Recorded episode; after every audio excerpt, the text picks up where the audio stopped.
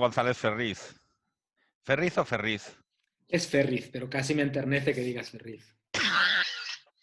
Llevas una década haciéndolo. Sí, o sea, ¿para qué cambiar ahora? no? Tampoco... Se meten mucho conmigo, Ramón, porque mm, digo mal cosas como comparavist. eh, o sea, de- eh, Jorge se pone muy nervioso cuando utilizo mal términos en inglés. En realidad, Entonces yo ya- se pone más nervioso Virat, sí.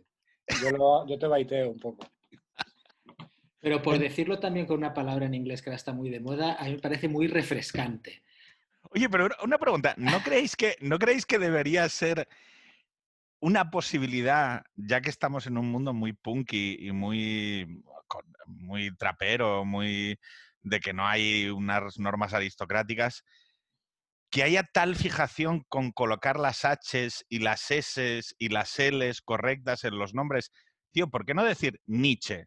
Pero N-I-C-H, Bueno, ya está. Se hacía antes.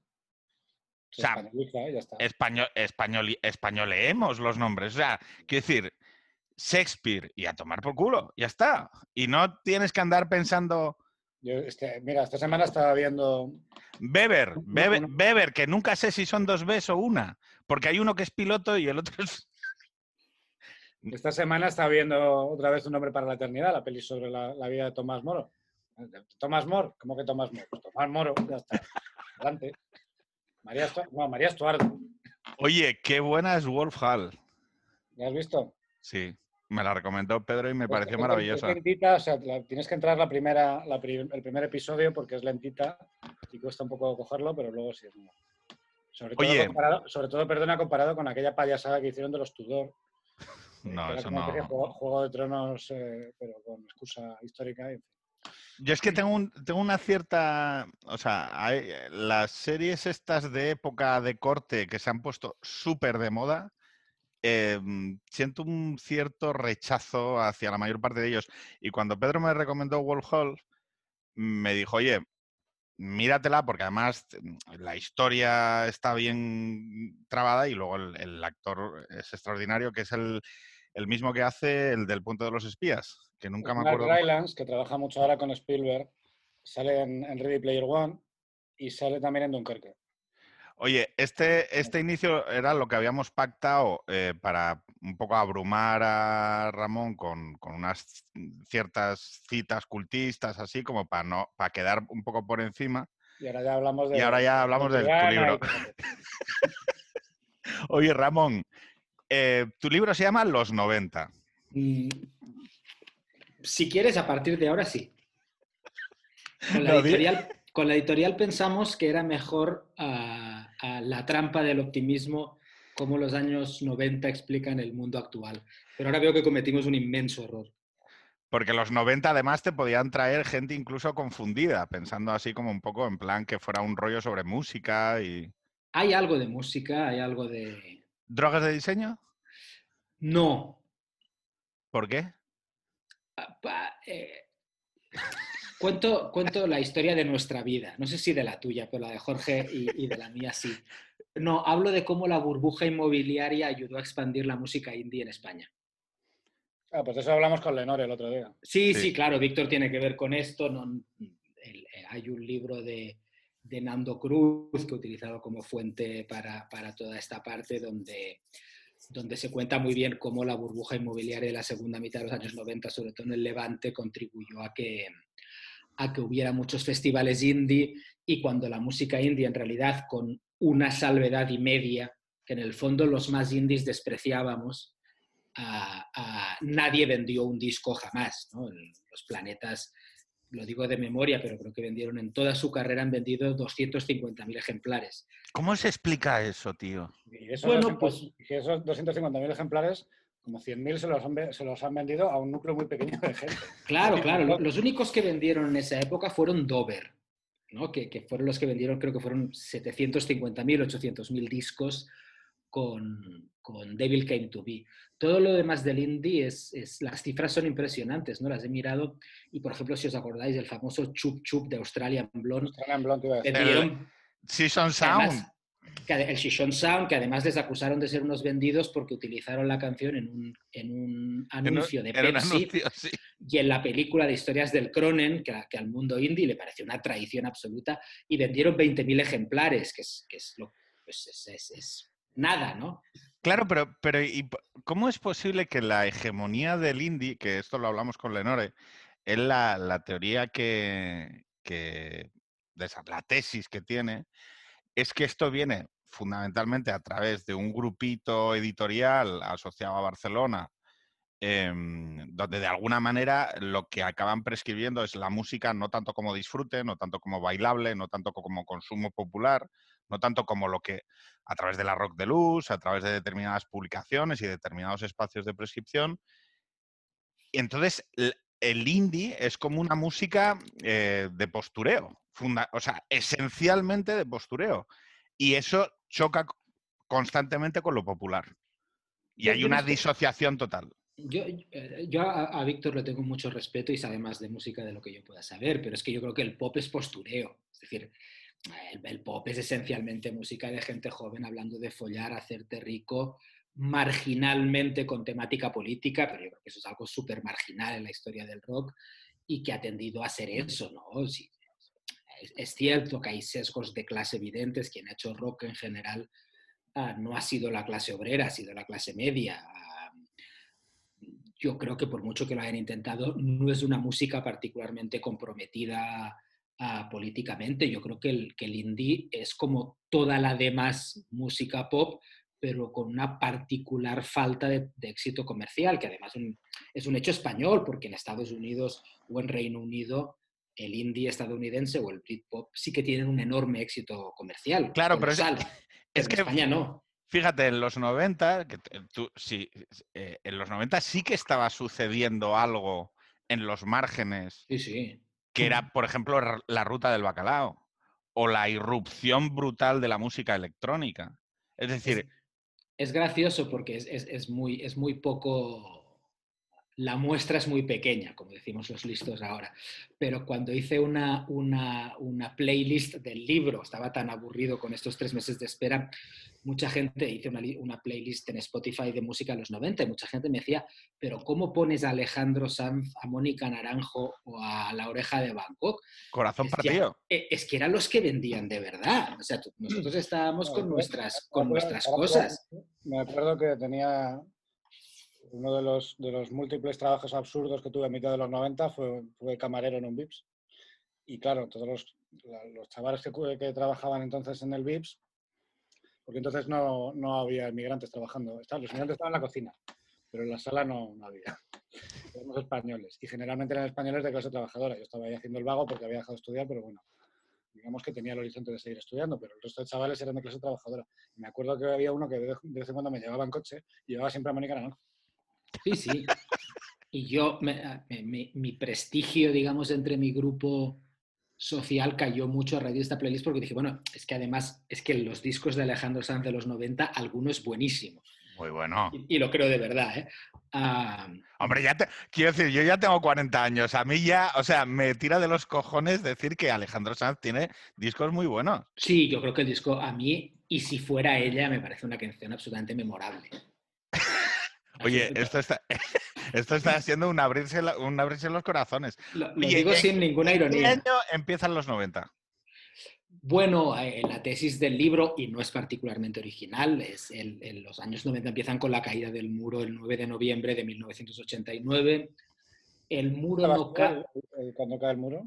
¿Perdón? ¿De dónde estabas tú cuando cae el muro? Yo tenía 12 años y mi memoria me dice que, que vi en informe semanal que caía el muro, pero sospecho que mi memoria me, engaña. Yo algo parecido, sí. Ah, eh, hay unas imágenes que las podéis buscar fácil en, YouTube de Ana María Artal, de Rosa María Artal, perdón, que era corresponsal en esa época en, Berlín, y es muy emocionante porque ella va a grabar una cosa que estaba pasando efectivamente, que es que se notaba que pasaba algo raro en el muro, en algunas de las puertas del muro en Berlín Oriental, y de repente el muro nunca se cayó, pero se abren las puertas. Y ella está ahí y, lo retransmite sin acabar de entender lo que pasa. Y mi memoria me dice que yo vi aquello en directo, pero me parece dudoso. Es decir, no, estoy seguro. Y vosotros, pero, y, pero- y- y no, no- más allá de la reconstrucción del momento específico, ¿tenéis asociado a esos años? Porque en mi casa era visto como algo triste. Ya, porque tu padre era comunista, pero en mi, casa era gente de orden. claro, en mi casa éramos normales también. Pero, pero quiero decir, eh, os pregunto, ¿la gente normal tenía emociones respecto del muro? ¿O era No. otra de esas? O, o es otra? Porque eh, el 11S era otra cosa. Y fue El- otra cosa. El 11S es donde acaba la década de los 90 en el libro. Sí, por hablar de los dos. Un poquito más allá, eh, con la salida del euro en el 2002. Pero Yo creo recordar, aunque como dice Ramón, igual es inventado, pero creo recordar que estaba con mi abuelo materno viendo la tele. Mis padres no sé dónde estaban. Yo, yo, yo sí creo. Mi es abuelo lo estaba viendo como si estuviera viendo pues un Elche Las Palmas. Sin embargo, yo y, y mis padres sí que tenían, sobre todo mi padre, tenía la sensación de que Yo-. Yo creo, Pedro, que sí fue. Es que la Guerra Fría fue algo mucho más ah, dominante mentalmente de lo que nuestra generación recuerda. ¿eh? La- la- la- Por todos los niveles, quiero decir, el cine, la, literatura. Claro, claro, claro. novelas de Le Carré. eh, todo, todo. El, el- el fin de la Guerra Fría, o sea, después podemos discutir con Fukuyama y también lo hablo en el libro si era el fin de la historia, pero el fin de la Guerra Fría por sí mismo, eh, eh, la Guerra Fría modeló las vidas de todo Dios durante 40 años, pero hasta límites que a nosotros nos cuesta entender. Piensa que la generación de, de nuestros padres, el tuyo Pedro era un poco mayor, pero el, de, Ramón y, y los míos, una persona que sus primeros, las primeras, digamos, noticias del mundo que recibe, pues pueden ser la visita de Eisenhower en, Sí, en eso es. España, luego la crisis de los misiles, eh, la carrera espacial, o sea, que dices que todo tu mundo, eh, Cuba, todo tu mundo está modelado por la Guerra Fría. Sí, Claro. Lo- eh, yo fijaros que sí que recuerdo algo más, la caída de la Unión Soviética. Claro, esos O sea, dos años después, es 91. Eh, eh, ahí sí que yo tengo ya eh, Pero la, percepción. pero la caída de la Unión Soviética es un, es un acontecimiento ya casi bufo. O sea, cuando le dan el, el golpe de Estado los, los generales y no saben qué hacer, y entonces se emborrachan y, y otro de abajo. Pe- pe- Pero eso, Jorge, también es curioso, porque te- tú recuerdas la caída del muro, lo que tu memoria te dice que viste, la solemnidad que tú le atribuyes, pero luego te pones a ver la intrahistoria y la caída del muro se parece mucho más al comunismo. Es decir, fue esencialmente una chapuza colosal. Cae porque se equivocan unos señores. Porque se equivoca en una rueda de prensa, eh, la noticia estaba embargada, pero el tipo estaba cansado, leyó diciendo que ya se podía cruzar la frontera, en realidad no se podía hasta el día siguiente. Cuando empieza a llegar gente a las puertas del muro en Berlín, los policías llaman a la Stasi y le preguntan al ministro, oye, ¿qué hacemos? El ministro les dice, no lo sé, llama al secretario del partido, pero está reunido. Entonces los policías no saben qué hacer y llega un momento que al final es la, nosotros que hablamos de estas cosas de la gran historia al final, la decisión es de un militar que dice, mato a mis ciudadanos o no los mato. En Tiananmen, tres meses antes, decidieron matarles. Ah, eso fue Y ahí, junio del... y ahí siguen, Y ¿eh? ahí siguen, y ahí siguen, que es otro de los temas del libro, ¿no? Cómo nos equivocamos con China. Ah. Los alemanes, pilló algunas declaraciones de periódicos de la época, algún tipo que estaba al mando de las puertas en Berlín Este, dijeron, no disparamos. O sea, no podemos, si, si el ministerio no responde, el secretario del partido no responde, abrimos las puertas. Es verdad que las abren humillando a la gente que cruza, les ponen un sello conforme no pueden volver. Ujú. Ah, y al final se dan cuenta de que aquello es una avalancha y deciden abrir y la gente que sale, que son decenas de miles, son recibidos ah, con, que es gracioso cómo cambian las cosas, ¿no? Con champán alemán y Malboro en el lado, en el lado occidental. Oye, si hubiera caído de una manera más ordenada y menos espectacular, hubiéramos visto otro tipo de integración o otro tipo de... Bueno, ya sé que debe ser un contrafáctico y que, y que es absurdo hacer estas... eh, Pero ¿no creéis que hay algo bastante espectacular en que el final de un régimen sea de esa manera? Porque el, el franquismo no acabó así. Mira, e- esa es de las cosas que de nuevo hablo en el libro, pero apoyándome en gente que sabe más, como Tony Judd o como Iván Krastev. Yo creo que en Occidente no acabamos de entender qué quería la gente que derribó el comunismo. ¿Por, por qué cayó? Eh, más o menos lo sabemos, porque era de una ineficacia colosal, y aunque es verdad que en los últimos tiempos no era de una crueldad estalinista, porque no lo era, era un método a- absolutamente ineficiente, cruel, arbitrario. ¿Por qué cayó entonces?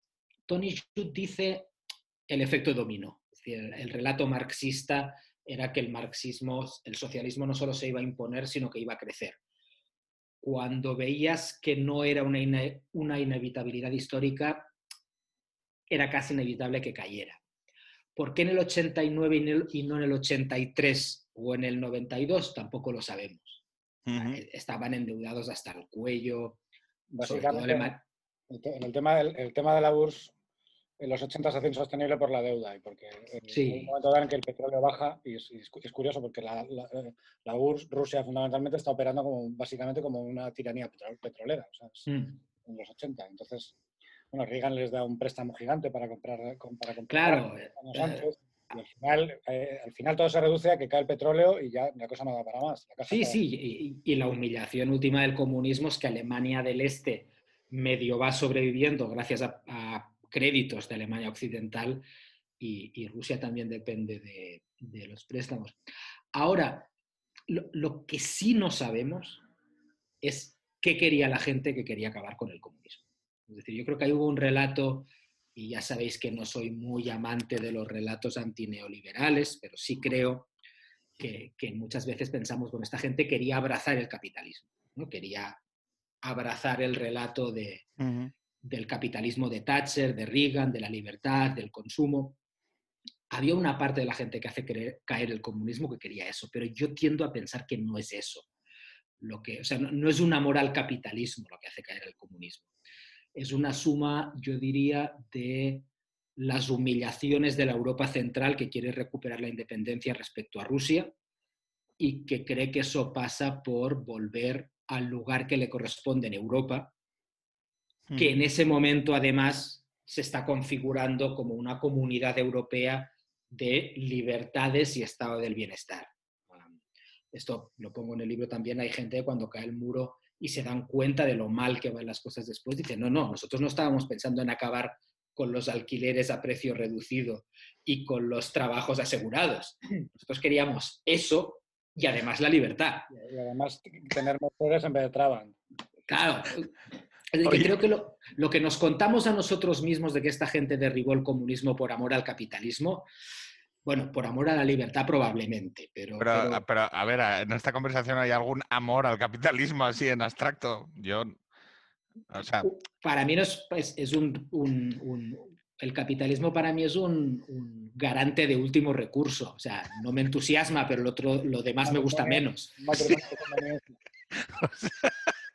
Es porque es mejor que las alternativas, ¿no? sí, sí, sí, sí, sí. Entusiasmo ninguno. Esta gente que está fascinada con el mercado el mercado no me gusta mucho, pero entre el Carrefour y, digamos, la, Y el colmado, ¿no? El economato. Y la, escasez del racionamiento, pues prefiero el Carrefour.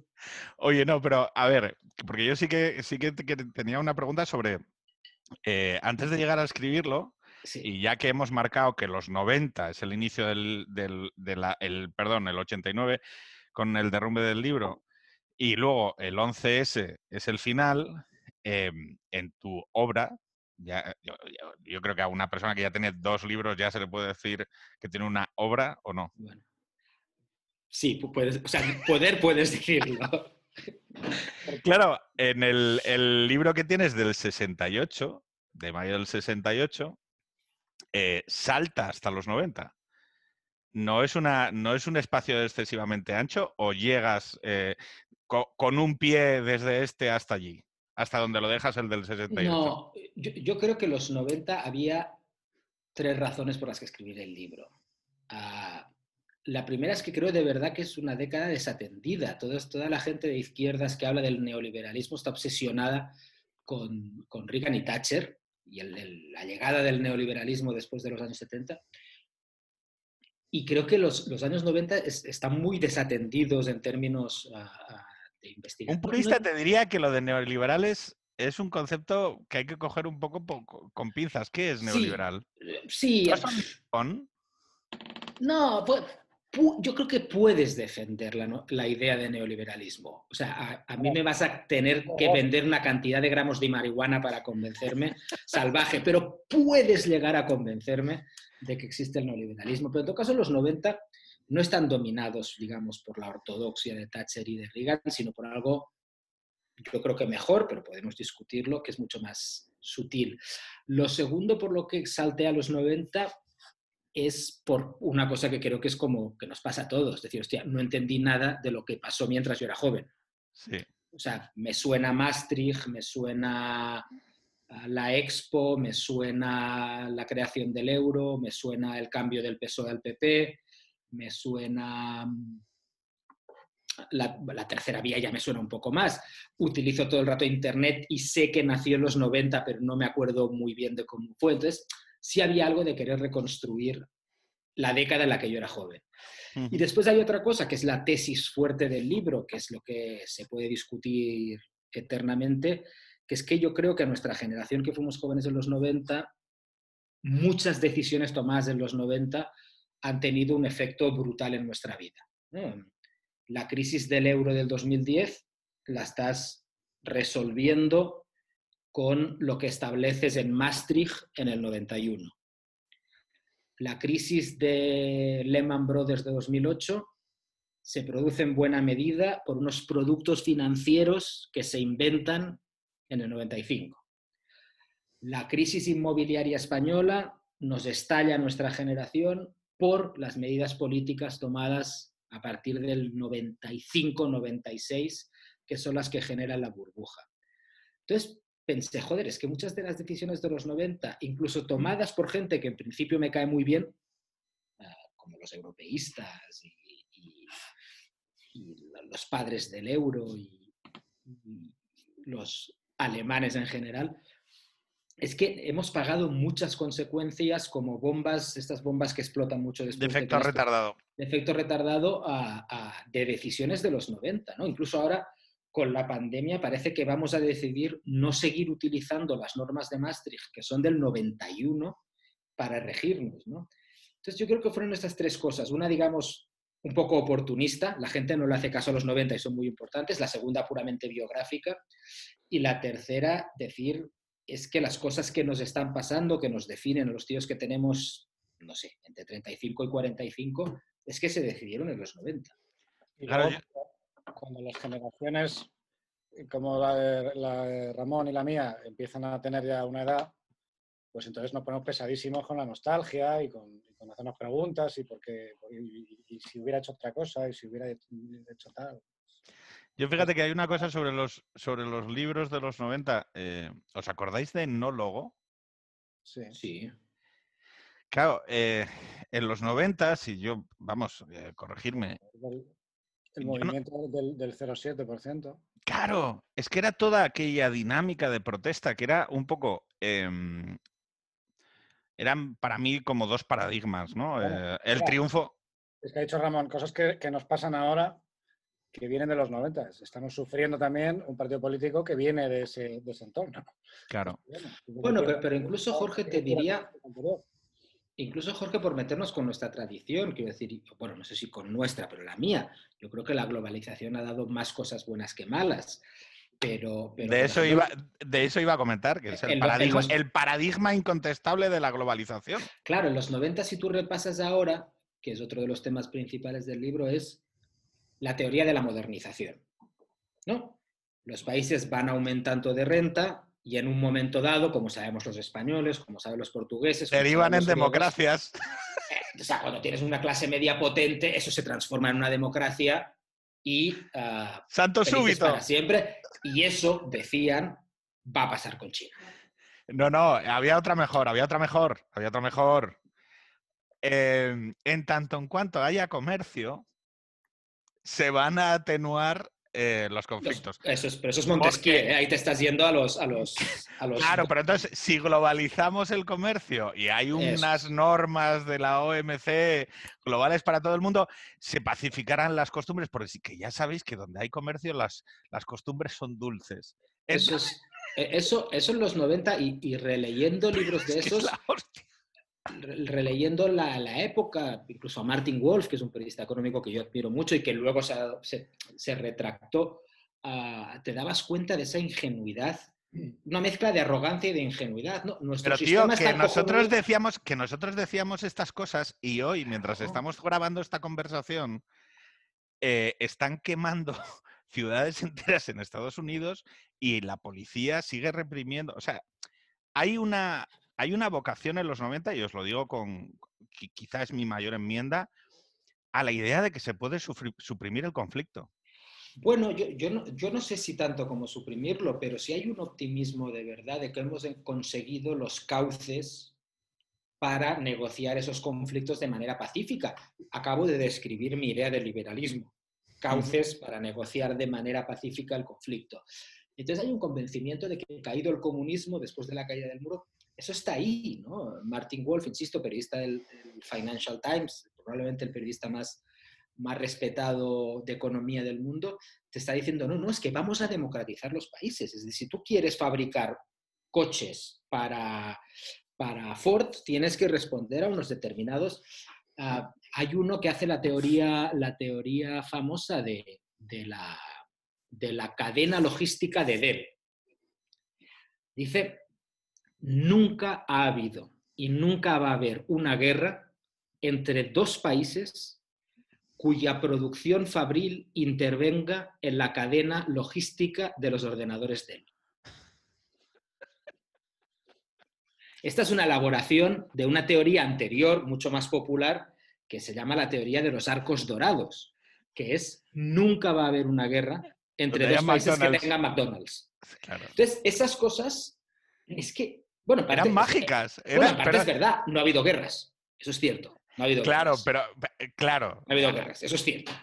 Pero, pero había una convicción absoluta de que, de que, oye, si tú quieres poner una fábrica para construir ordenadores uh, Dell, pues, pues, va a venir un, un, señor de Pricewaterhouse, te va a decir, usted no puede tratar así a los trabajadores, usted tiene que permitir los sindicatos y usted tiene que tener unas, unas, unos estándares de, de, sanidad y de seguridad en su empresa y así democratizaremos el mundo. Ah, por cierto, yo me emocionaba con esas cosas y cuando en Barcelona había manifestaciones antiglobalización me descojonaba de ellos ellos, tampoco, ellos tampoco tenían razón. Ahora. Ellos tampoco tenían razón. Ahora nos están vendiendo la burra de que ellos tenían razón. Es mentira. Tampoco, tienen, razón.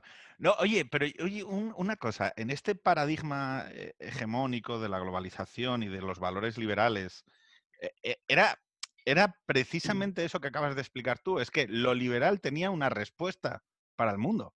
Es decir, una respuesta satisfactoria que explicaba y que además te, ponía delante de, los ojos una visión de progreso. No sé si, me lees el libro, si tú lees el libro de Anthony Giddens, sigue, sigue, sigue. No, no, la duda que yo te quería trasladar es, mm, lo que está pasando ahora no es un poco una respuesta a la supresión hegemónica, em, por ejemplo, de los valores o de las ideas conservadoras que quedan absolutamente arrumbadas y apartadas por la historia? Ese, es un debate. Mira, Anthony Giddens, antes de escribir el, libro famoso La Tercera Vía, que sale en el 98, escribe uno que no se hace nada famoso, diciendo la izquierda debe asumir valores conservadores. Dice, la derecha es la que se ha vuelto revolucionaria, la derecha es la que quiere cambiarlo todo, los neoliberales quieren arrasar con todo, con las tradiciones, con las costumbres, con las creencias. Tenemos que empezar a asumir los valores conservadores, y es meritorio, lo dice en el 94, quiero recordar, empezando por el ecologismo, que es uno de los valores conservadores que debemos asumir. Cuando él escribe, en el, cuando él publica en el 98 La Tercera Vía, es un libro un poco... O sea, estoy, estoy de acuerdo con todo y al mismo tiempo es un libro un poco tonto. Si, las dos cosas no son incompatibles. Estamos en 2020, macho. Ah. O sea, no sé cómo ah. decirlo. lo que él, lo que A mí me suenan cosas tontas que yo decía hace tres años. Lo que él dice, lo que dice un paper que se hace famoso, que, es, que publican Gerhard Schroeder y Tony Blair, dicen mirad chicos, si queréis seguimos discutiendo de política, pero es que hemos encontrado la fórmula. Esto no es de izquierda y derecha, esto es tecnocracia, valores morales progresistas, libre mercado y estado del bienestar donde funcione. Y, y, lo hablan como esta gente que sale en los anuncios de Colón, que si se ponen bata blanca parece que son doctores. Eh, lo hablan desde un convencimiento absoluto de que es que si queréis podemos discutir hasta quedarnos afónicos, pero es que tenemos la fórmula. Si no la aplicamos, somos idiotas. Pues Sabemos lo que hay que hacer. Eso es, la, eso es la, tesis 11 sobre Feuerbach. En el caso de Marx se refería a la filosofía de Hegel y a la economía clásica ricardiana. Aquí lo, lo tomábamos, que era pues, la ideología del progreso y el, estado de bienestar, bueno, socialdemocracia con, con el mercado y el estado de bienestar. Sí, y, entonces este libro, o sea, es, eso no le importa a nadie, pero quiero decir que, que, he escrito contra las cosas que creo, que yo soy un gilipollas de la tercera vía todavía, que no he salido de ahí. No, no, pero si lo que digo es, lo que digo es, oye, eh, habiendo probado y, y, siendo hegemónico esto, y como dices tú, siendo una fórmula exitosa, eh, el terreno ha acabado rodeando eh, esa tercera vía, es decir, y se ha vuelto un esquema pues de izquierda a derecha, donde se vuelve sí, sí. otra vez a hablar de política. O sea, que la política, como la vida en Parque Jurásico, se abre camino, parece. Sí, pero, pero yo creo que eso sí es, es, y ese sí es el tema. El tono del libro no es, no es cabreado ni remotamente, pero bueno, fueron arrogantes. Tal vez tuvieran razón y yo con el redatado de Maastricht o con la tercera vía puedo estar de acuerdo, pero y con la globalización, pero el grado de confianza en su propia ideología que mostraron, el grado de creencia absoluta de que habíamos dado con la tecla y la creencia de que habíamos dado con la tecla porque el comunismo había fracasado. Entonces ya, ya no, y ahí entra, entra Fukuyama, al que yo respeto mucho, y El fin de la historia es un buen libro, pero tiene algo de esta arrogancia, es decir, es que dejémonos de inventos, ya hemos encontrado la fórmula, le podemos poner un matiz conservador, un matiz progresista, pero ya está, ya sabemos lo que funciona. Pero, ojo, yo te hago un pequeño matiz. Eh, yo sigo encontrando elementos sustancialmente ciertos sí. en el fin de la historia. Es decir, él, eh, una de las premisas básicas del, fin de la historia es, oye, y lo que venga adoptará eh, la formulación democrática. Y cuando vemos a Putin o a un ruler autoritario o a un estilo de caudillismo, es verdad que muchos de ellos utilizan el paradigma democrático, la imagen democrática, hasta Maduro en Venezuela utiliza la imagen democrática porque de alguna manera es, la, e, es el estándar hacia el, que te tienes que, eh, hacia el que te tienes que validar. Otra cosa es que luego la calidad de eso sea absolutamente la, inexistente. Pero yo sí. Sí, pero yo creo que Fukuyama lo que hace es infravalorar y lo hace con, con franqueza. Dice, yo no estoy diciendo que el nacionalismo y la religión serán elementos irrelevantes. Él reconoce, no serán irrelevantes, pero el liberalismo podrá con ellos. Y al final dice el Islam es que no es un modelo exportable, es que al final la Guerra Fría ha sido dos modelos que se pretendían exportar. ¿no? Los comunistas querían que los capitalistas nos hiciéramos comunistas y viceversa. El islamismo radical no puede convertir a nadie. Eran dos modelos de la modernidad. Mientras que el islam, de la ilustración incluso. Mientras que el, el Islam es una cosa que es de, otro, de otra naturaleza. Entonces, lo, lo, que yo veo en esa gente, uh, no, no, no, pretendo desautorizarlos, es casi una advertencia a nosotros mismos. No nos tomemos nuestras ideologías demasiado en serio, porque incluso las que vertebraron los 90, que son las que yo suscribo, pecaron de una ibris, de una arrogancia intelectual que, que vemos cómo acabó. Así asimilable a los planetas. Sí. O sea... Claro, bueno, pero los planetas. Uh, los planetas. Es muy gracioso que los planetas creían que estaban revolucionando la industria discográfica. Sí. El grado en que se tomaban a sí mismo también ¿En era. serio? Es que a la, la, gente se tomaba muy en serio. Claro, claro, sí, sí.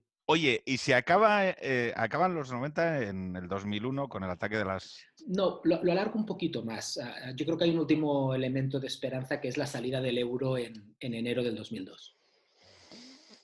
Vale, ¿Y, ¿Y, por qué hace, o sea, crees que hay un cambio político a partir de ese momento? No, yo, yo lo que creo, el, el, euro, si tú miras Maastricht, o sea, si tú miras caída del muro, reunificación de Alemania, Maastricht, formación del euro, el euro electrónico en el 98 y el euro de papel, Fukuyama lo dice más tarde.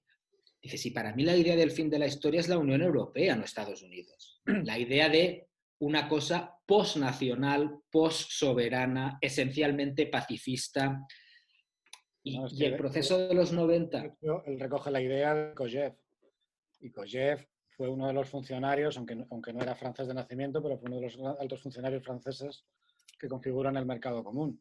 claro, Y viene de la tradición de la filosofía de Hegel. Y entonces es una idea de, de, de, de estirpe hegeliana y marxista también, el fin de la historia. claro, plantea Marx otra vez en esa tesis 11, es un fin de la historia. Es decir, no, es que ahora eh, hasta ahora hemos padecido la historia y a partir de ahora lo vamos a hacer. Eso es, somos posthistóricos. El- el- la Unión Europea de Maastricht es, es el gran proyecto posthistórico. ¿no? Es decir, Pero no es la. no- es que es la hostia tratar de. O sea, creer que, que tú cierras la historia. pero, lo- lo- pero es que, es que no- por volver al principio de la conversación, es que no vemos el trau, lo, lo que fue en, en Europa que cayera el muro y que se reunificara Alemania. Es que Margaret Thatcher se reunifica Alemania y dicen, hemos ganado dos veces a la Alemania para que ahora vuelvan estos. Es que los 90 son el principio del Brexit. Maastricht es el principio del Brexit. Entonces, si te lees el Tratado de Maastricht, te da una apoplejía. Pero si te lees mi resumen, ah, ves que hay una confianza absoluta de que podemos hacer esto, podemos sacarlo adelante, todos desde España hasta Baviera, podemos tener las mismas reglas económicas.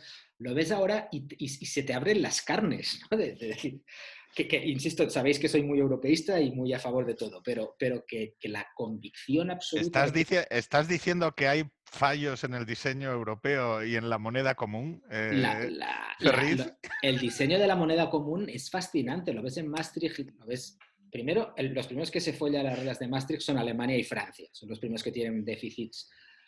Pero lo ves y dices, es que tienen las virtudes de los peores reglamentos posibles, que son extremadamente rígidos y todo el mundo se los salta. Que, es- o sea, coño, al menos que los reglamentos mantengan la ficción de que se cumplen o de que... Oye, y entonces ahora, eh, fíjate, por contraponer un poco nuestro yo de los 90 optimista, capaz de ver que el euro iba a eh, ser una, una carretera de único sentido, ¿no? Y la unión política de la Unión Europea. La unión política. El, el- ciudadano se disolverá en la cosmópolis, ¿no? Eh, todos eh, haremos formación Erasmus y se disolverán y cantaremos Imagine con cada, yo sí que hay gotas que me llamaron la atención de esa ciudadanía europea, llamémosla así. Eh, por ejemplo, con los atentados de la década del 2001, eh, los atentados de Londres, luego los sucesivos que hubo también en España, en Francia y demás, ¿no?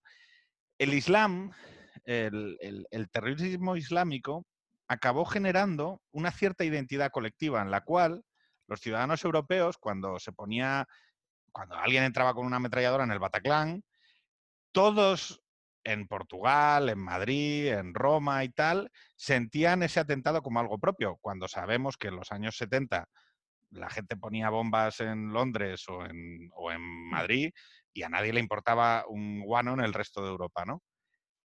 La cuestión es que eso, yo creo que hoy está en franco retroceso porque la gente vuelve a tener una demanda fuerte de soberanía. No se sabe muy bien para qué. No sé si me estoy explicando. Sí, sí, sea, te explicas perfectamente. Hay Ah, una, hay una, hay una necesidad que nosotros hemos ridiculizado porque somos hijos del paradigma de los 90 como, un, como una cuestión atrasada y, muchas veces hemos jugado a la caricatura con ello y a decir, esto es, esto es lo viejuno, ¿no? Yo sigo siendo lo moderno. Y yo tengo la sensación de que no, de que hay otra cosa más reciente y más contemporánea que está por debajo de nosotros y que ya se está acercando a la eclosión definitiva y que es bastante transversal en casi todos los en casi todos los países. Sí, sí. Esto lo dice Sí. Fukuyama también.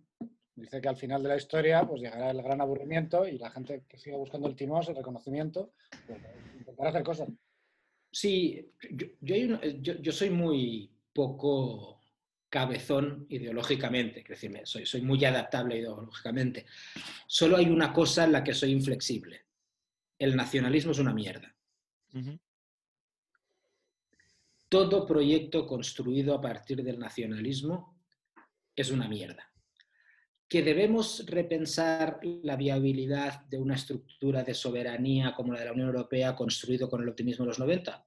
Ok, hablemoslo. Es decir, es posible que tenga sentido pensar si la Unión Europea es un proyecto que ha perdido calidad democrática.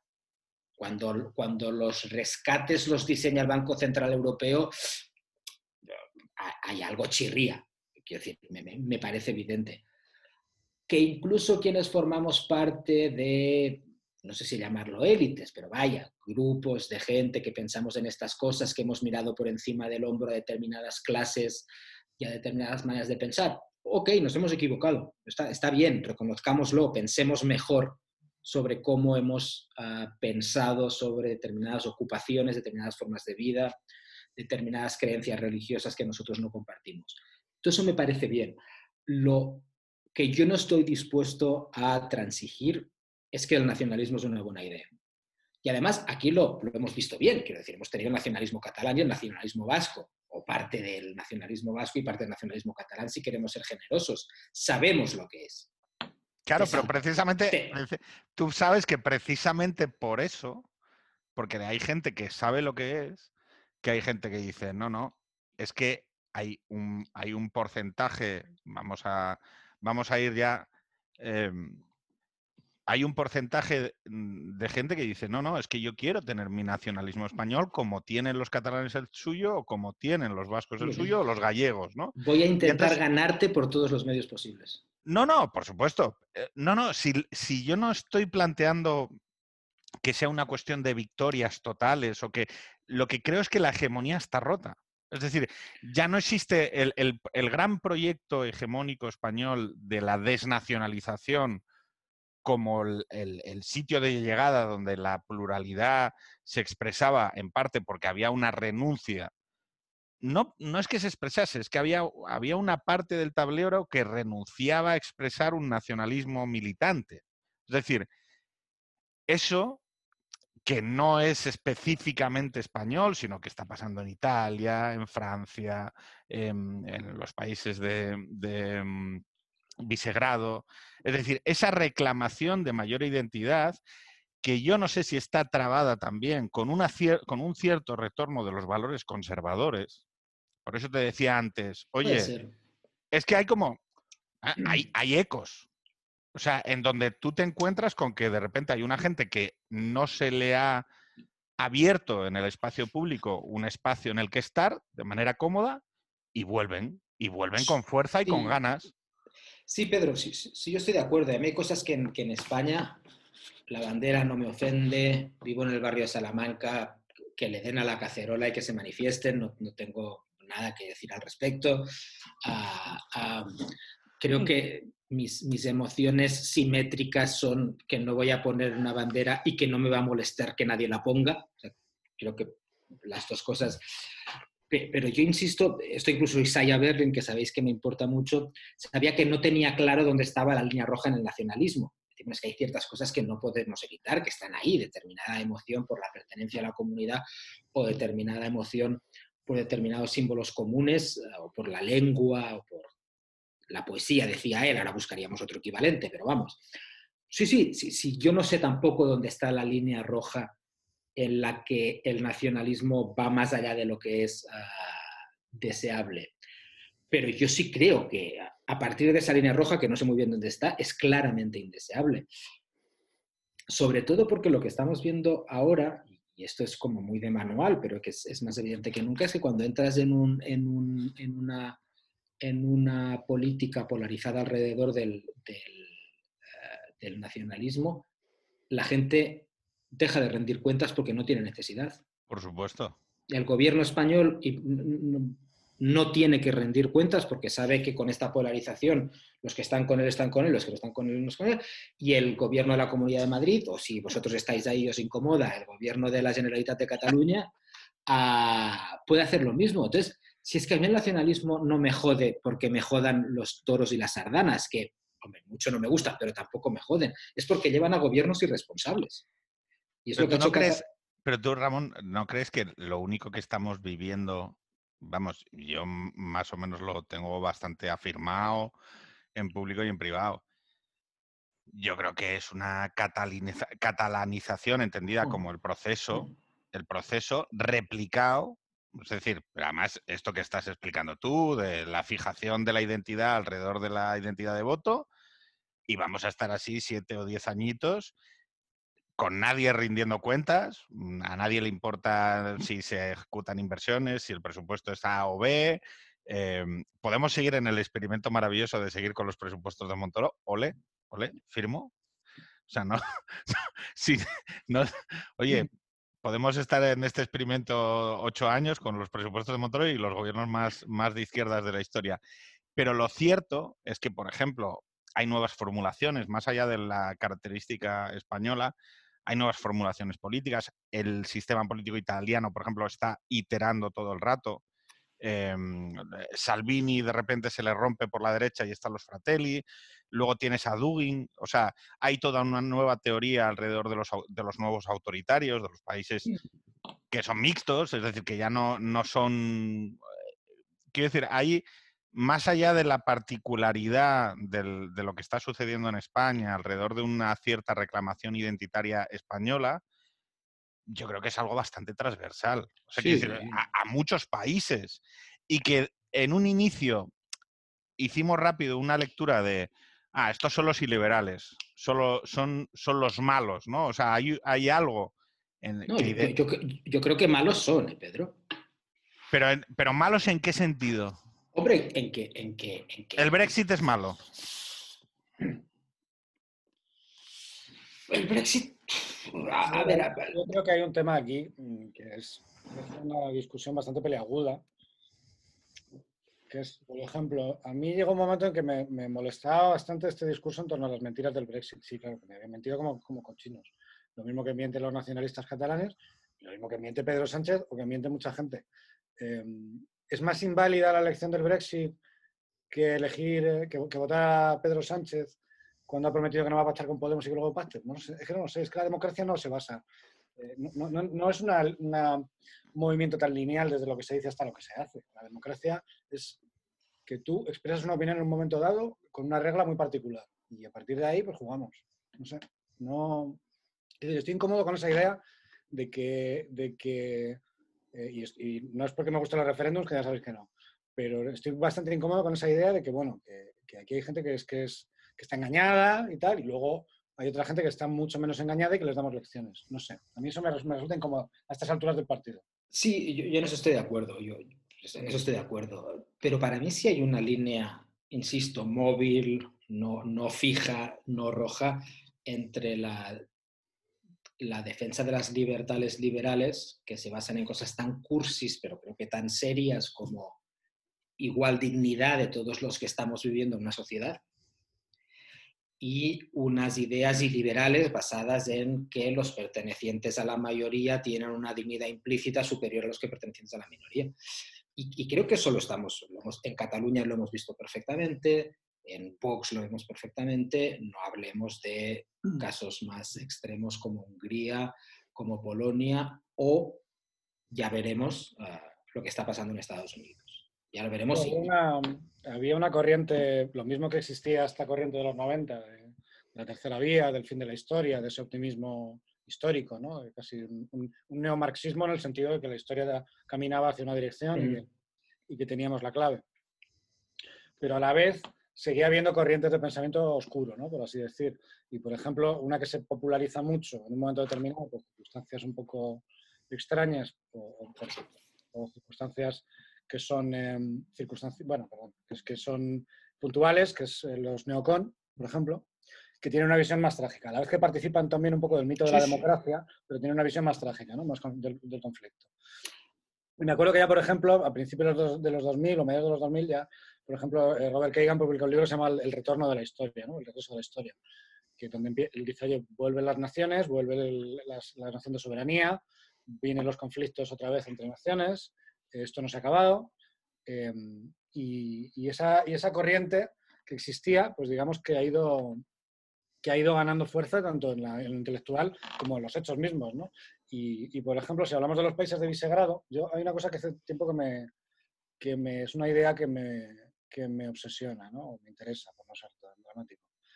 Que es esta idea de que bajo estos procesos históricos que me parece que lo aplastan todo, como la globalización o como la, la integración europea, pues al final hay determinadas realidades, sin ponernos metafísicos ni ponernos hegelianos, hay determinadas realidades que acaban aflorando. Y los países del este de Europa pues tienen una historia y tienen unas particularidades. Entonces tú lo quieres meter en un, en un, molde de una democracia como en un momento determinado ha sido la, la República Francesa o ha sido la unificación de Alemania y, de repente te siguen por otro lado, porque no es eso. Sí, no, no, no es eso. Lo, lo, que pasa es que yo, eh, al menos en mi cabeza, yo, yo entiendo que a la política europea y española hay que hacerle modulaciones. Es evidente que hay que modularla, que, que muchas nociones de, llamémoslo así, élites liberales, no han o no hemos entendido determinadas cosas. Mi preocupación es por qué quieres cargarte la idea de dignidad universal y de libertad individual en este proceso de reversión o de transformación de las políticas. Mi preocupación no es que me suban cinco puntos del IRPF. Eso, digamos, en mi escala como preocupación está bastante baja. Hombre, si, si me suben al 80%, pues ya veremos. Pero en principio, mi, mi preocupación no es una política muy de izquierdas que incrementa el gasto público y aumenta los impuestos. Mi preocupación es por qué para hacer esto tienes planes profundamente iliberales. Pero ¿y no crees que... No, pero, ¿y no detectas que hay algo ahí eh, que por oposición a lo liberal pues una derecha más social, más conservadora. Con eso no tengo problema. Claro. Con eso no tengo problema. Pero fíjate cómo, o por ejemplo, la propia mm, diversidad o pluralidad de las sociedades, que este es otro tema espinosísimo, ¿tienen las sociedades derecho a escoger cuál es su propia composición? No. No, pero digo, me refiero... Es que esto, o sea, si, si hablas y en esto es lo que os digo que soy en las pocas cosas que soy tajante. ¿no? A mí, yo tengo un montón de sesgos conservadores, pero vaya, un montón.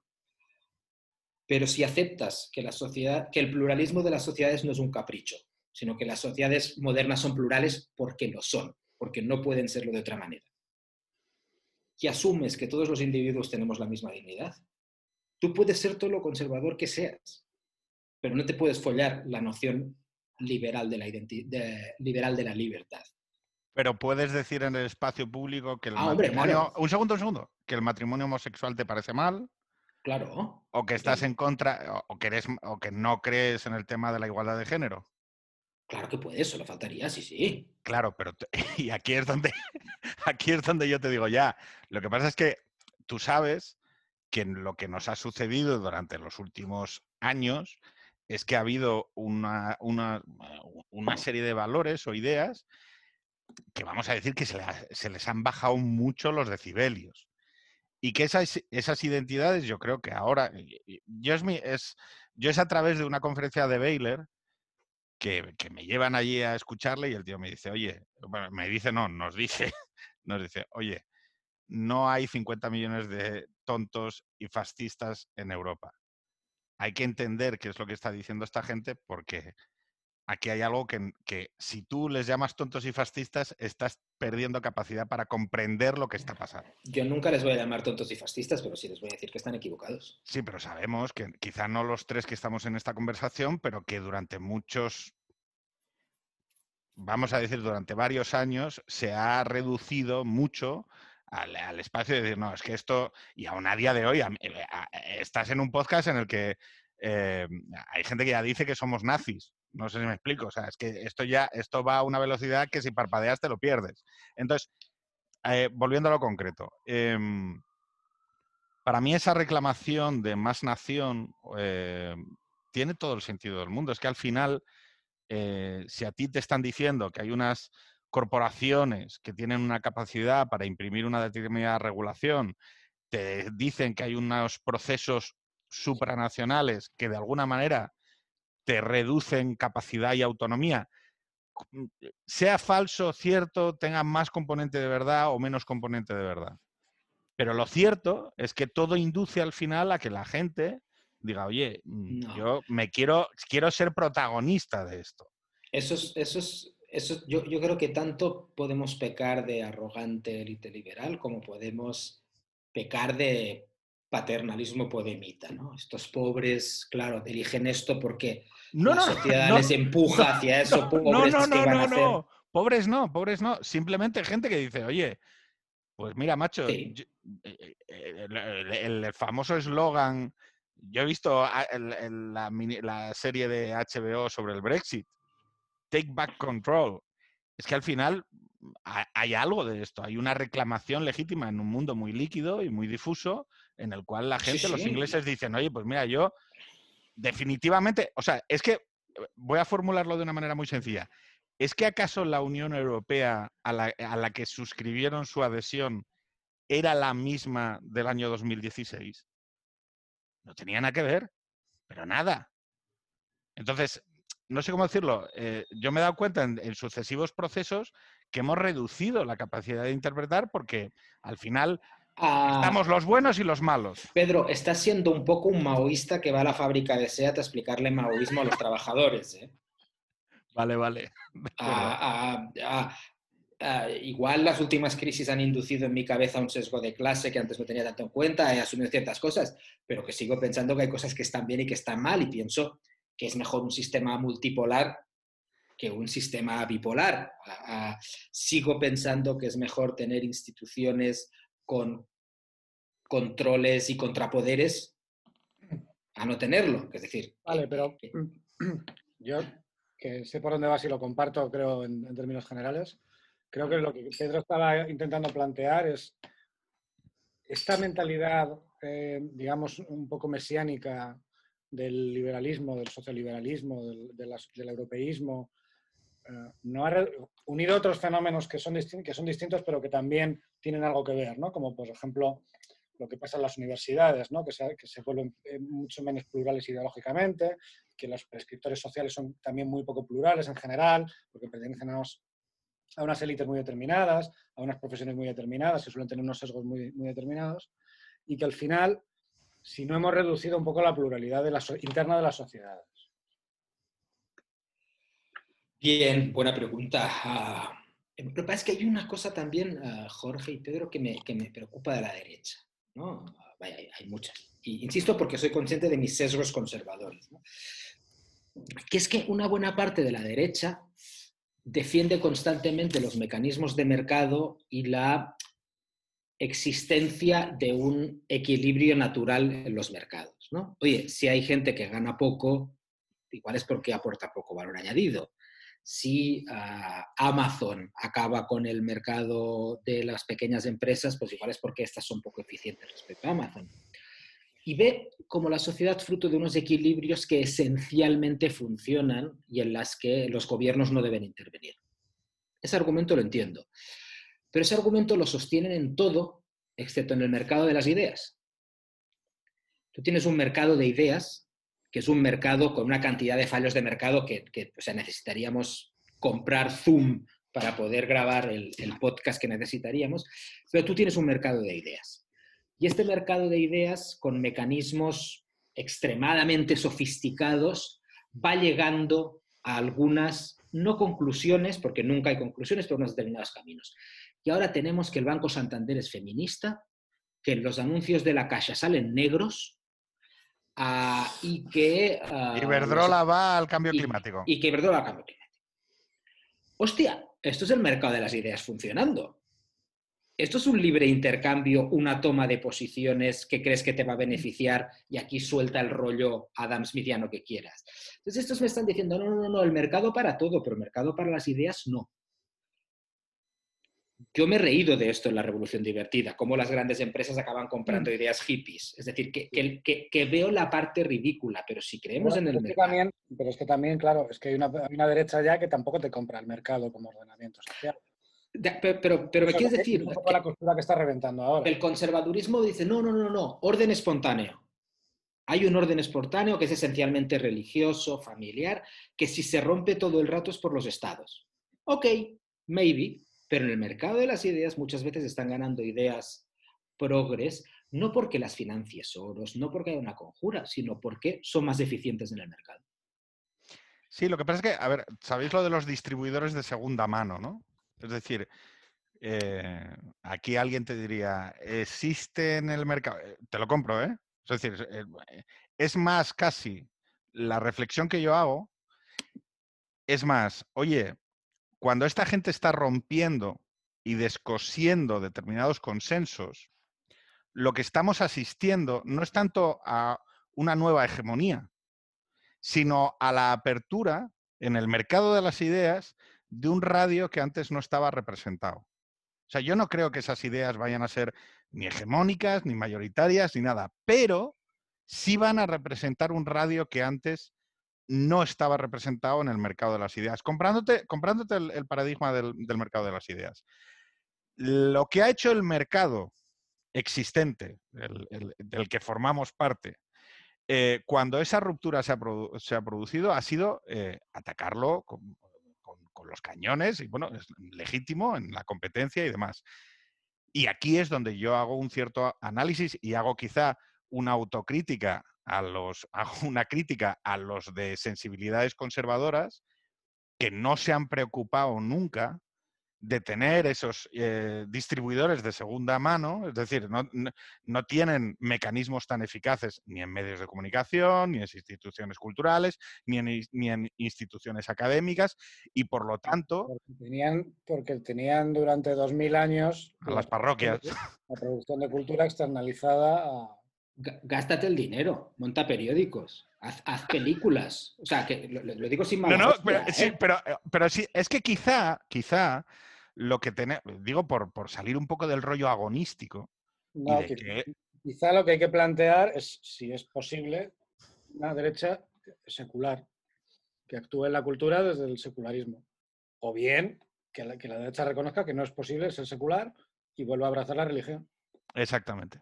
O sea, eh, el hecho es, oye, si quieres imprimir una cultura y quieres imprimir a la cultura, tienes que hacer y tomar actos que van mucho más allá de confiar en que el mercado coloque sus cosas. Porque en el espectro contrario no, va así. O sea, no sé si me explico. La izquierda tiene una vocación de ocupación legítima, ¿eh?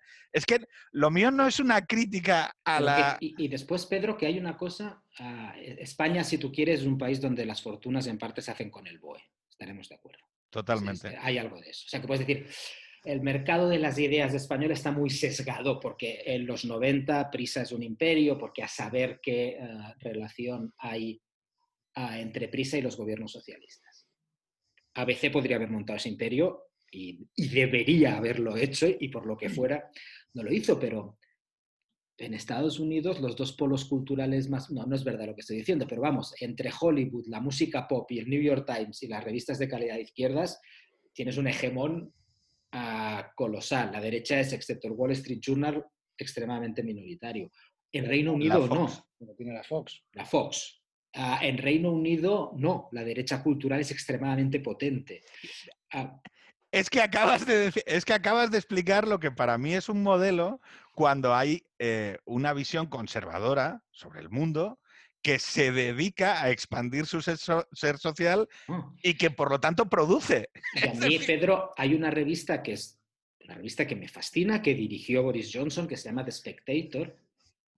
Es que es dolorosamente buena. O sea, el progre que yo llevo dentro llora.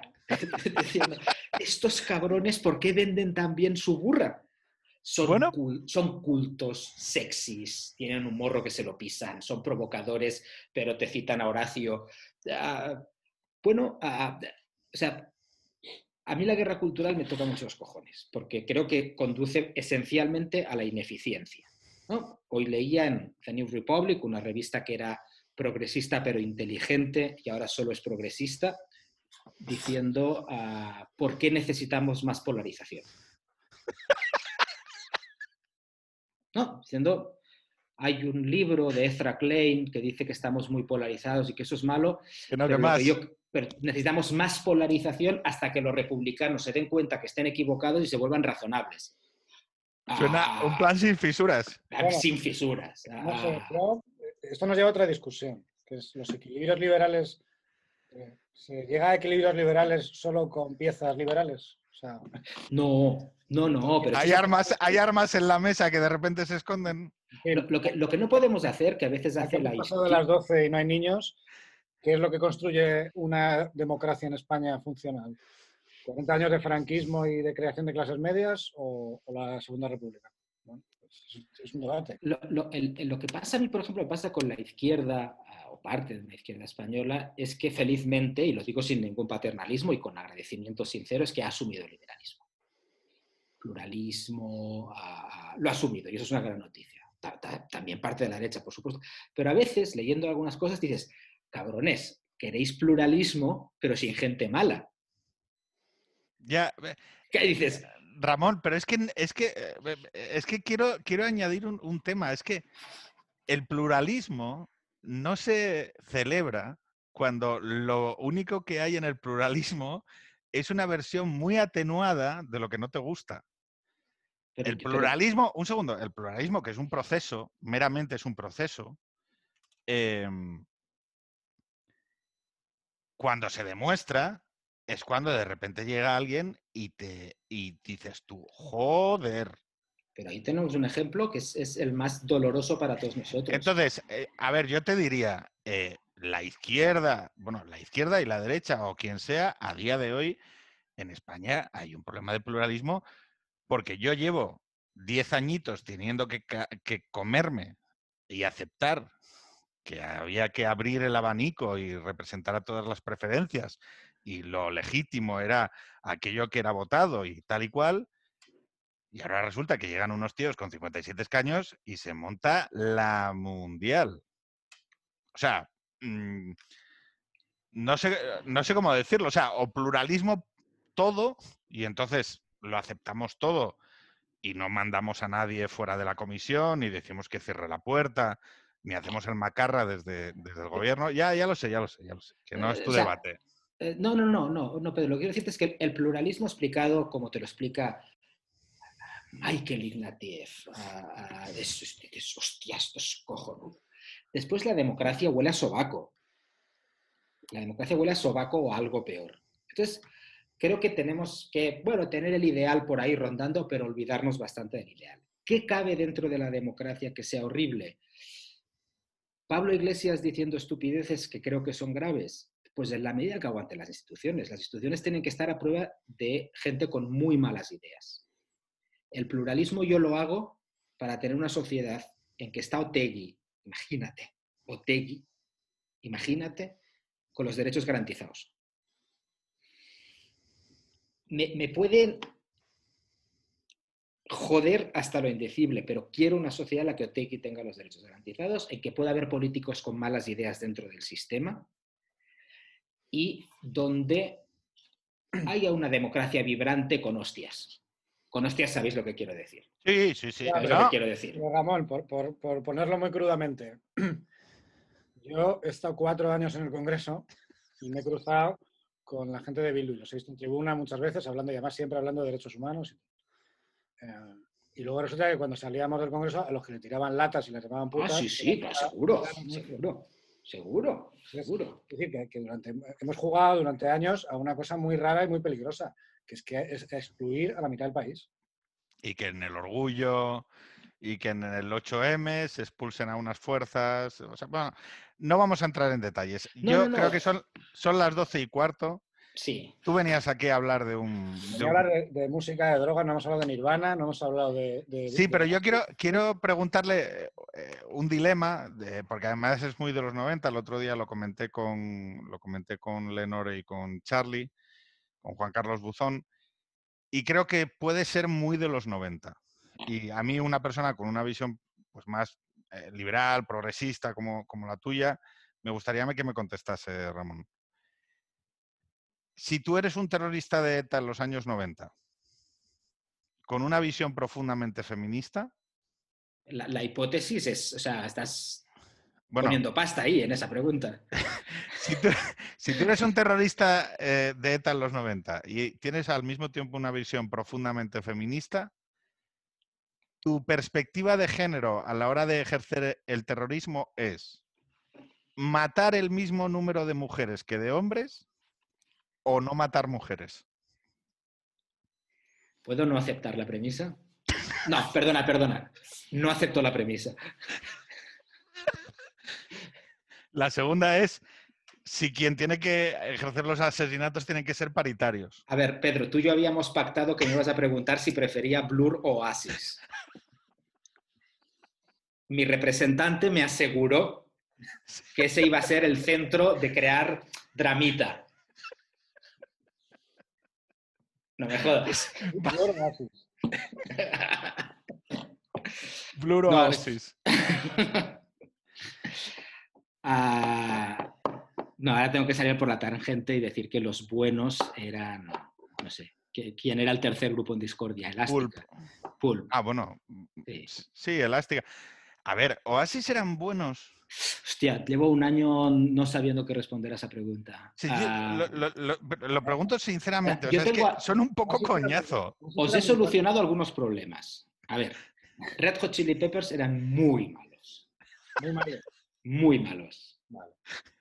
La literatura española de los 90 era tan mala que al final ni sale en el libro después de leerme 1500 páginas. Bueno, ha salido ahora la segunda parte de Historias del Cronen. Sí, con la primera me bastó. Oye, ¿no deberían acabar, no deberían hacer un supervivientes solo de novelistas de- españoles de los 90, tío? Pero si ya lo han hecho, tío. Beatriz Echevarría acabó en, en Pip No, pero Noche todos, eh, pero to- que vayan todos, el de historias del Tienen, tienen que escribir una novela ¿eh? mientras están juzgados. Ah, Creo que sale mejor que las otras. otro- otra incógnita que he despejado es, el indie español no estaba tan mal, No me jodas. Bueno, pero o sea, fuera, fuera, fuera. O sea, tiro el libro fuera. O sea, no me jodas. El indie español es, un- es una chusta. Vale, déjale que se explique.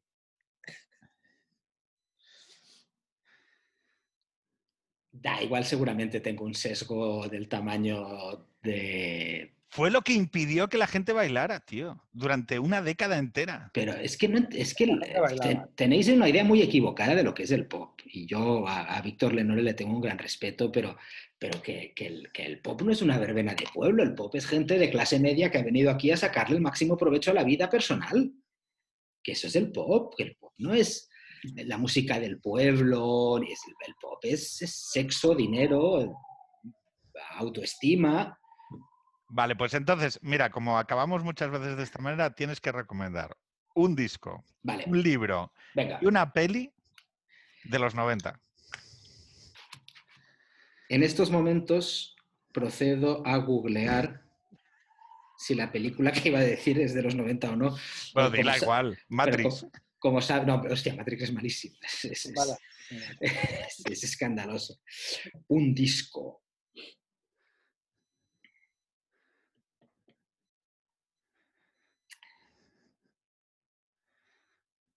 Mira, me sorprende mucho. ¿Sabéis que me ha gustado mucho de los 90 y que no lo escuché en los 90? Beck. Ah, ya me lo. Yo no lo escuché entonces y lo he escuchado ahora y Odelay me parece un gran disco y ah, creo que el mejor grupo de los 90 es Rem. Estamos de acuerdo.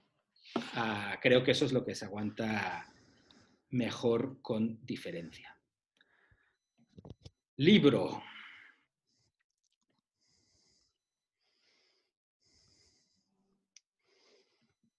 Estoy intentando ser brillante, no diciendo una obviedad, sino una cosa.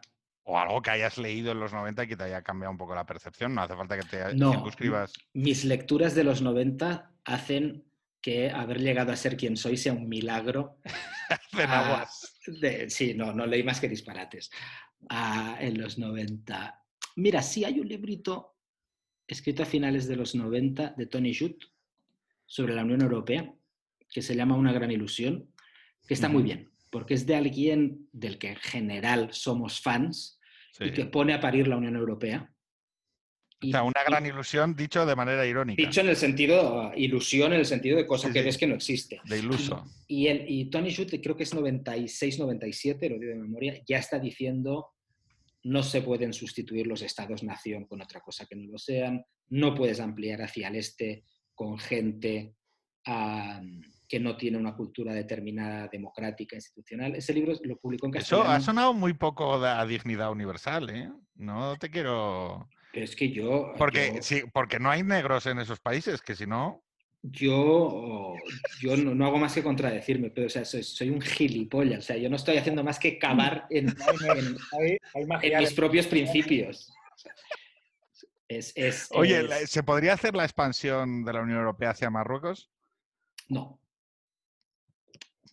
No te voy a preguntar por qué. Película.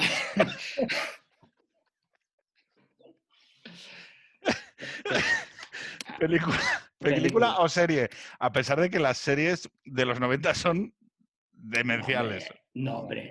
Friends es, muy, Friends es muy buena. Yo sé que, a, sé que a Jorge le gusta más Sinfield, pero porque Jorge es más sofisticado que yo. Ah, ah, Pero no lleva gafas, ¿te has fijado? Las tengo aquí, me las quito para el programa. claro, lo, lo sexy de las gafas es mordisquearlas, Oye, no ¿tú te llevarlas siempre imaginas- puestas. Me, me acabo de pensar ahora mismo, o sea, un, un Jorge San Miguel con gafas y nacido en Barberá del Vallés. O sea, es, es- es too much. O sea, sería... No, porque el, el casticismo es muy fuerte en mí. no- Sí, sí. Pues yo diría Friends, es, es decir, no es brillante Sí. ni es original. No, hombre, pero ni es- me- es muy buena. me Friends es muy buena, Friends es, es muy buena y encarna, antes hablabas del, del cierto dominio o de cierto progreso ideológico de cierta izquierda y, y Friends hace que te estalle en la cara, ¿no? La, la cantidad de cosas de una serie que es claramente progre, neoyorquina, de clase media, ver las cosas que entonces se consideraban asumiblemente progres, follar mucho, ah, etcétera, y las que aún eran tabú para el progresismo, que era, ah, ah, bueno, la gente de otra... No, no digo tabú, lo, lo he expresado mal, pero entendedme, ¿no? O sea, hay muy Que no hay negros. Hay una negra ya como al final de la serie, porque ya es 2003 y ya dicen, tíos, Y hacen, y hacen chistes que hoy en día suenan bastante. Los- el- el- el- la- columna vertebral de la relación entre los tres hombres protagonistas es el miedo a la homosexualidad. Estoy, estoy exagerando un poco, ¿eh? Ah, pero los chistes sobre mm, no me toques el culo, que no parezca que, Seinfeld tiene los dos capítulos que fueron más mm, a la vez eh, celebrados y polémicos. Tienen The Contest, que va sobre la masturbación, Mm. y, y tiene el otro que es eh, cuando fingen ser gays. Eh, no, perdón, no fingen ser gays. Es que le llama una periodista y se cree que son gays. Entonces se, se tiran todo el episodio intentando demostrarle a la periodista que no, que no son gays, aunque no tienen nada de malo. Entonces el Ah, Pedro, Pedro, ¿me dejas cerrar Imbelecha? Claro, por supuesto. Con Friends cierro un. Esto va a quedar muy Con Friends cierro un círculo que abrí con la Revolución Divertida. Que para mí, Friends, coñas aparte, sí es como la encarnación de la tesis de la Revolución Divertida, que era progresismo moral. Básicamente, follar ha dejado de ser un issue. Pero el capitalismo os lo vais a comer con patatas. Friends eh, encarna muy bien la, esta despolitización de todo, sobre todo del trabajo. Ves, por ejemplo, como las decisiones laborales en Friends siempre son respetadas como fruto del mercado. Ah, ahora bien, aunque es evidente en Friends que el fin último de la vida es tener un matrimonio con hijos, mientras tanto cepillas de todo lo que puedas, ah, que eso que te llevas. Y pa- para mí, más allá de que es una serie mucho más frívola que esta interpretación que estoy haciendo, sí tiene algo junto con la presidencia de Clinton, con el Britpop ah, tan cerca del gobierno de Tony Blair. am, Con el Con- éxtasis. na- yo creo que sí son cosas que he intentado rastrear en el libro que fueran eso que no existe, que es el zeitgeist, pero, pero que sí. La pretensión es intentar ver algo, y, a, mí me parece ver en los 90 esta síntesis de hemos encontrado un sistema que lo podemos cerrar aquí, basado en un- una mezcla de capitalismo compasivo, globalización, progresismo moral, pero todo ello bien entendido. Tampoco nos volvamos locos. Hay una, hay una serie, ahora que lo estaba pensando, que para mí representa mucho los 90, eh, aunque sea sencillamente cronológicamente, porque para mí abrió, abrió los 90. Y que de alguna manera, si, si le hacemos una interpretación ahora, podría ser el germen de, de muchas cosas que estamos viendo ahora de los conflictos campo-ciudad y tal, que todo esto era en Alaska. Sí, Hostia. Otra. sí. E- En los 90 tienes muchas cosas que no son mainstream para nuestra generación pero que sí te están hablando de esos conflictos. ¿eh? En Cheers, por ejemplo, pero en Cheers ahora te llama la atención porque es una serie donde hay gente de todas las clases sociales.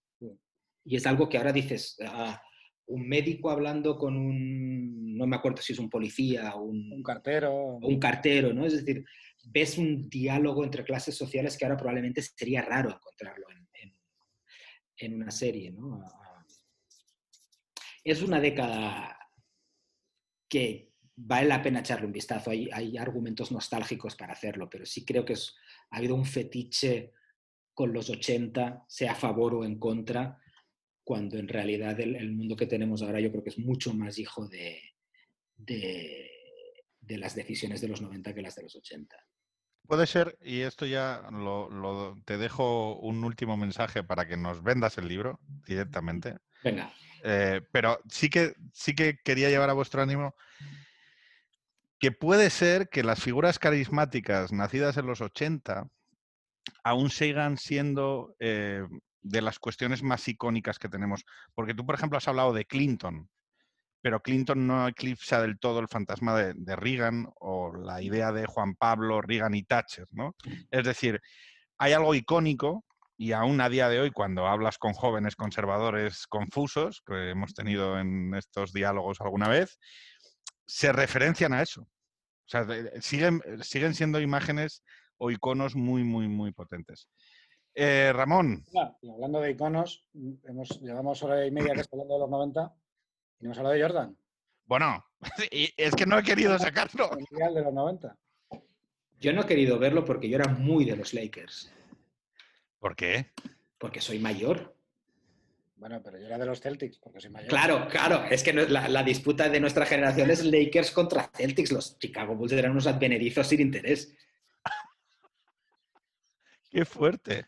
O sea, que no tenéis interés en la figura de Michael Jordan. Y claro que sí. Sí, hombre, sí. Pero la disfruta mucho más ahora, porque en aquella época, fíjate, es una cosa ridícula, pero, pero que en aquella época, pues si todo el mundo tenía sus jugadores favoritos, y bueno, también mi, mi patilla que jugábamos, y cada uno tenía su favorito. Y siempre había alguno que tenía a Jordan de favorito, pero eso era como el flipado. Tenía que gustar que era más de culto. Me gustaba la River y luego me gustaba, por ejemplo, me gustaba Clyde Drexler. Dices, joder, ¿para qué te gusta Clyde Drexler? Si te gusta A mí me gustaba, a mí me gustaba McHale. Magel, que era buenísimo. Es un jugador distinto, pero dices, ¿cómo te puede gustar Clyde Drexler? Que es como Jordan, pero un poquito peor. Bastante peor. Bueno, pero es que, pero es que fíjate, ah, vamos a redondear esto de una manera falsa pero digna, ¿no? Es, tampoco nadie te reivindicaría a Helmut Kohl. Es que Tampoco, na- tampoco es- nadie te, te reivindicaría a Schroeder. O sea, pero- Chirac, pero tú Schroeder. fíjate- es que tú fíjate, fíjate lo que hacen los tiempos pacíficos. O sea, lo que pasa en los 90 es que eh, cero dramas, siempre smile. O sea, quiero decir, y ojo, se consiguieron hitos como la reunificación, como eh, las reformas económicas, o sea, una serie, la, la tercera vía, claro, es que el hecho es que es como una generación en la que lo icónico a nivel político decae, porque en realidad, mm, bueno, la cosa va bien. O sea, la cosa va razonablemente bien. ¿Yo de qué me acuerdo? Pues del SIDA. ¿Os acordáis? Los lacitos, el- el- la lucha contra el SIDA, que yo creo que es también de los 90, ¿no? Sí, sí, sí. Bueno, más de principios, pero sí. sí, sí. Claro. ¿Cuándo coge el SIDA eh, Magic Johnson? Me parece que es en el año 90 y, o sea, cuando va a la Olimpiada ya tiene el, ya, ya está diagnosticado Es con que SIDA. yo, me- yo creo que sí. Yo creo que es en el 91 cuando, lo, cuando se, lo- se hace público. Quiero recordar. ¿eh? No lo sé, no lo sé, no lo recuerdo. Ah, Véndenos el libro, Ramón. Porque hay que leerlo. Y sobre todo comprarlo. mira, mi- si me preguntas, no hay que leer. Hay que O sea, hay, comprar, cosas, hay que hay, leer. hay- hay cosas mucho más importantes que hacer en la vida que leerlo. Pero si en última instancia yo creo que hay algo que, coñas aparte, sí es biográfico que intenté hacer, que es entender las cosas que viví con 15 años y que no entendí. Y dije, quiero entender la guerra de Yugoslavia, quiero entender el nacimiento de Internet, quiero entender, de Internet no me corrijo, porque hay mucho puritano, de la World Wide Web, ah, que se, se enfadan mucho esta gente si lo confundes. Ah, quiero entender ah, los orígenes del euro, las bases ideológicas del euro. Quiero entender la presidencia de Aznar, la, la sensación de, en, en la, en la primera legislatura y media, la sensación de por qué España tuvo la sensación de que ahora sí, por fin, somos un, un país moderno, próspero, hemos entrado en... ¿Se cierra la transición? Él decía que había hecho la segunda transición, yo, creo que no es tan correcto, lo que pasa es que entramos en el euro y empezó a entrar una cantidad de pasta barata que nos volvimos locos endeudándonos, ¿no? Y entramos, él decía, por primera vez en la historia de España durante mucho tiempo, hemos llegado temprano a la estación y nos hemos metido en el primer vagón, cosa que España no hacía desde mucho tiempo. Se refiere a la entrada en el euro del 98, ah, hasta el punto de que acabados de entrar en la primera división de Europa, ya está pensando de salirse de eso para irse a ganar influencia con Estados Unidos, ¿no? En algo que dice también algo de la mentalidad de España en ese momento. No digo solamente de Aznar.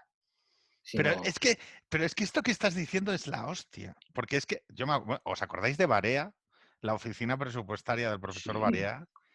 Todo aquello de la contención, del gasto. Era una cultura nueva sobre España. Yo me acuerdo e, el choque de lo atlántico. Eh, reducir el antiimperialismo yanqui, vamos a decirlo así a trazo muy grueso, ¿no? Que era más una, postura de mucha gente, y irte a dialogar con Estados Unidos. No solo eso, Pedro, ¿no? Piensa todas las, las empresas privatizadas que ya cotizan cuando no se expanden hacia Europa, sino que se expanden hacia Latinoamérica siguiendo un poco la cultura económico-política española que es más parecida allí, ¿no? Y lo que están diciendo algunos informes del gobierno de la época o, de, o, del paragobierno de la época, que les pongo en el libro, es, no, no, si no vamos a invertir para hacernos ricos, vamos para democratizarles. Vamos a enseñarles a los latinoamericanos a hacer transiciones como la nuestra, que es la modélica. No, lo digo tanto para, para, para, cachondearme, o para, sino para creer la arrogancia a venga, no digamos arrogancia, el optimismo absoluto de que, que en esa década estábamos llegando a unas cotas ah, de, dominio de la situación y de prosperidad inusitadas. Realmente, también en, esa legislatura de Aznar ah, se, ve esa, esa especie de exceso de confianza en las posibilidades propias que yo creo que es lo que caracteriza toda la década desde la caída del muro. ¿Y el fin de la mili? ¿Tú has hecho la mili? No, ¿Alguien ha hecho la mili aquí? yo, que va, yo fui el último. O sea, el último que recibió la carta. Oye, pues con este, eh, con esta última reflexión, Ramón, eh, un placerazo. Gracias por la invitación. Yo, sé que habéis sido acusados tanto de invitar a socialdemócratas como de, como de invitar a, nazis. Ahora os podrán acusar de invitar a un pichafría, que es un tipo indefinido, aburrido, que no sabe. Bueno, lo digo invitar a la gente del centro. bueno, oye, para lo que os pueda servir. Oye, pues muchas gracias. Dale un beso muy fuerte a Marta, ¿vale? Gracias por la invitación. Un beso a todos. Venga, chicos, un abrazo. Deu.